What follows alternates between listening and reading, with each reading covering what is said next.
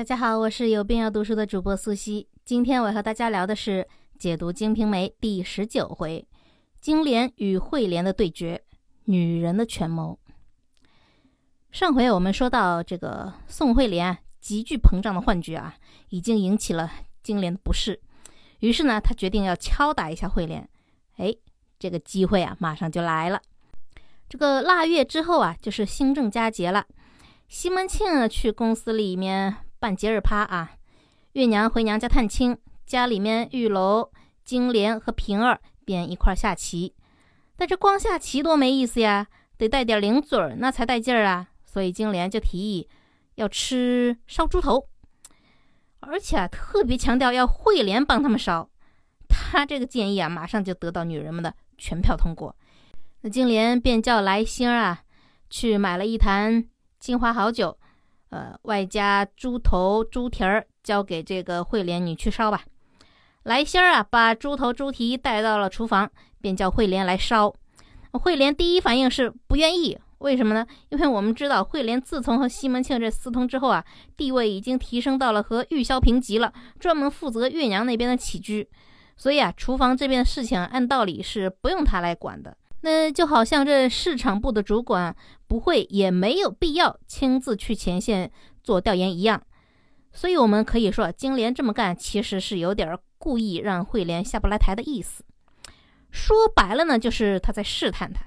我们几个太太今天就是非要你做这个菜，你是做还不做呀？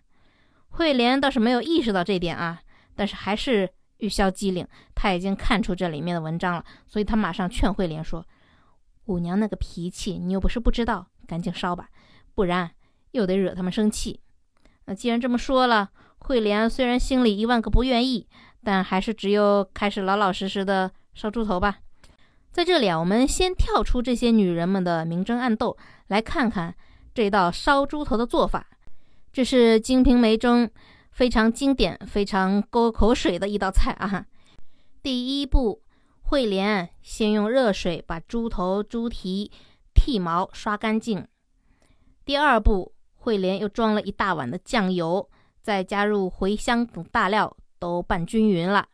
第三步，慧莲把猪头、猪蹄放到了一个有搁板的大锡锅里面，啊，把刚调好的料给猪蹄、猪头都抹好。第四步，慧莲把锡锅盖子盖好。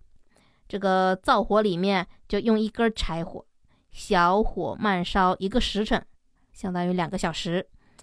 第五步，开锅后啊，猪头、猪蹄已经烧的皮脱肉化，那会连在盛好盘，再加上几个姜蒜碟，便大功告成了。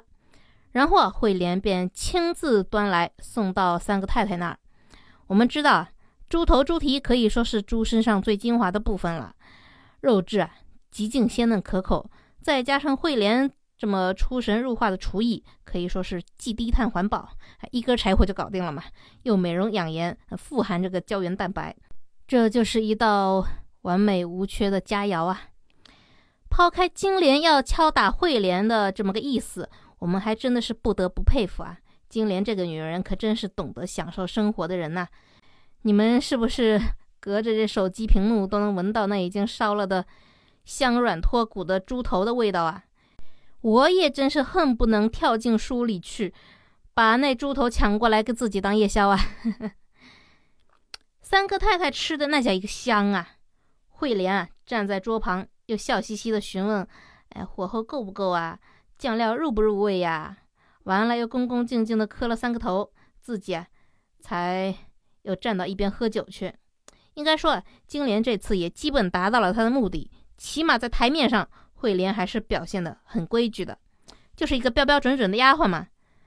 不但服服帖帖的听话烧菜，还诚惶诚恐的在一旁伺候太太们消遣娱乐。但问题是在台面下，慧莲心里也是对金莲这么服服帖帖的吗？她心里面会怎么想呢？哎，当天晚上，西门庆又和慧莲在山洞里幽会啊。这西门庆啊，捧着慧莲的一对小脚啊，是爱不释手，连声称赞说：“心肝儿宝贝呀，没想到你的脚那比金莲的还小啊！”慧莲听着西门庆夸她呀，也是得意洋洋啊，就说呀：“他拿什么跟我比呀？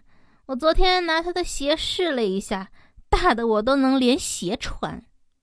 啊，既然说到了金莲，慧莲马上又问西门庆：“那金莲你是什么时候娶过来的？是个黄花闺女呢，还是死了老公再嫁你哦？”西门庆就老实回答说：“哪什么黄花闺女啊，也是再嫁的。”慧莲一听，更是得意了，很轻蔑地说：“我就说嘛，看他这骚样，露水情人呢。”我们看啊，如果说白天伺候金莲他们吃猪头那会儿啊，慧莲还是装出一副毕恭毕敬的样子，那么这会儿啊，在这个只有他和西门庆两个人的小山洞里，慧莲无需再装。毫不掩饰的把自己内心对金莲的真实想法给表露出来了，那就是已经有了取而代之的想法。他先是打击金莲脚没有他小，紧接着他又打击金莲出身差，也就是靠姿色傍上大款的小三儿嘛，居然还敢在他面前装正房太太的范儿。我们知道，两个人如果表面上看上去各方面条件都差不多的话，那么就会产生一种既定的心理预期。那就是对方能做到的事情，自己也一定能够做到。反过来讲呢，就是如果对方突然获得了比自己多得多的资源，或者有了好得多的职位，就会立刻产生强烈的不平衡感。所以在现实生活中，我们常常会听到很多人抱怨：“那谁谁也没有比我强多少，怎么现在就混得比我好那么多哦？”乍一想嘛，也确实想不通。就像现在的慧莲一样。论出身和背景，他比不过月娘、娇儿、雪娥他们；论钱财嘛，他比不过平儿、玉楼两位，所以他也就认了。可是偏偏是金莲，在慧莲自己看来啊，不管是出身还是身段相貌，他甚至比金莲还要强，所以他现在就是不服气，凭什么你金莲可以骑到我头上啊？但是，就像我们知道的，这个世界上的事情其实都没有偶然的。一个表面上看并不比你强多少的人，如果说混得比你强上很多，那其实啊，就说明在表面之下，这个人一定有你没有的过人之处。在《金瓶梅》中啊，几乎三分之一的内容都是女人们在叽叽喳喳的互相扯皮，和《水浒传》中那些江湖好汉们快意恩仇的豪侠行为相比啊，女人们这些个鸡毛蒜皮的事儿啊。确实太零碎了，所以很多读者不爱读，感觉不过瘾。但是啊，千万不要因为这样就忽视了这些零碎哦。事实上，女人之间这种暗流涌动、秘而不发的权力争斗的残酷程度，丝毫不亚于男人们在庙堂上尔虞我诈、阳奉阴违的斗争。从这个意义上讲啊，金莲和慧莲的争斗啊，已经不是简单意义上的争风吃醋了。如果慧莲就心甘情愿地做西门庆的地下情人，那么或许啊，他还可以为自己留一条后路。而当他呀决定开始窥探那条成为正式太太的道路时，他就已经把自己的后路给掐断了。开弓没有回头箭啊！和所有男人们的斗争一样，对女人来说，这也同样是一条只有两种结果的路：赢了一步登天，啊，输了就打下地狱，没有中间结果。所以啊说到底，这不只是外貌、身材或者是才艺的对决，更多的这是内心的对决。赢的人一定是内心更强大、更狠的那个人。而悲剧的是，慧莲严重低估了那一点，恰恰就是金莲是一个比他狠的太多的人。战争正式开始了，慧莲很快就逮到了金莲的小辫子，是什么小辫子呢？他发现啊，金莲和陈静济之间有一腿。我们的焦点一直都聚集在西门庆身上啊，倒是忽视了这两位是什么时候搞上的。在《金瓶梅》的所有男人中啊，陈静济是一个人气很高的角色。基本上除了男一号西门庆之外，也就只有应伯爵受读者欢迎的程度可以和陈静济 PK 一下。西门庆自己啊是非常喜欢陈静济的，他经常在月娘那儿夸奖陈静济啊伶俐乖巧。这方面讲呢，是因为陈静济是他的女婿，常言道嘛，一个女婿半个儿。但另一方面呢，西门庆之所以喜欢陈静济啊，一个很大的原因就是因为陈静济很像他。如果说慧莲是金莲的影子的话呢，那么陈静济啊就是西门庆的影子。首先，陈静济长得特别好看，西门庆是老帅哥，陈静济就是小帅哥，爷儿俩都是帅哥嘛。其次啊，陈静济非常有才情，诗词歌赋、琴棋书画样样精通，尤其是乐器啊，什么箫啊、筝啊、笙啊、琵琶呀，都没有他不会玩的。再者呢，烟花会所上的风月手段，陈静济也是一把好手。所以，我们说这陈静济就是活脱脱的一个少年版西门庆，这也难怪他这丈人这么喜欢他。但是，除了这表面的相似之外，陈静济却还有一个和西门庆截然不同的地方。这一点既是他非常受读者喜爱的原因，也是他后来悲剧的一个致命弱点。我们知道啊，慈不长兵，义不长财，太重感情的人啊，虽然讨人喜欢，但是做不了一个成功的商人。而陈静济恰恰就是一个太重感情的人。当时东京杨司令被弹劾那会儿啊，风声正紧呢。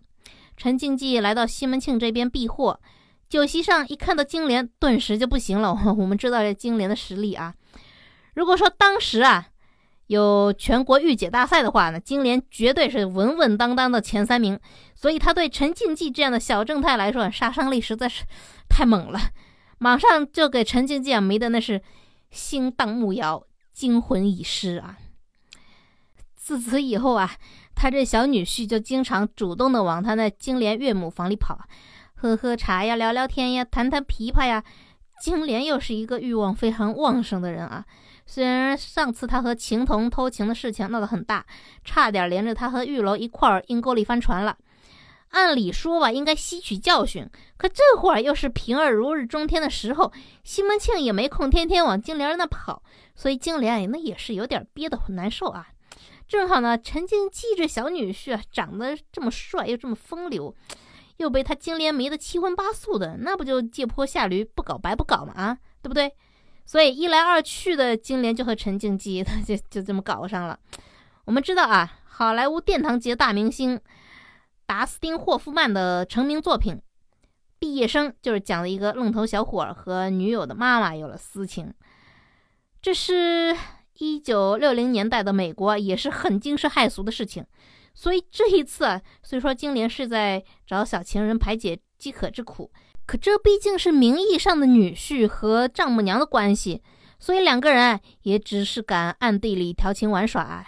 可就是这暗地里的打情骂俏，还是被机敏的慧莲给发现了。如果我们是慧莲，我们在发现这个秘密之后会怎么做呢？正常思路来讲的话，无非就三条路：第一，去西门庆那儿告密，啊，激怒西门庆，让他直接废了金莲；第二，不去告密，但是啊，要找个机会抓金莲和陈静济的把柄，借此要挟金莲；第三嘛是保持沉默，装作没看见。那么这三条路应该怎么选呢？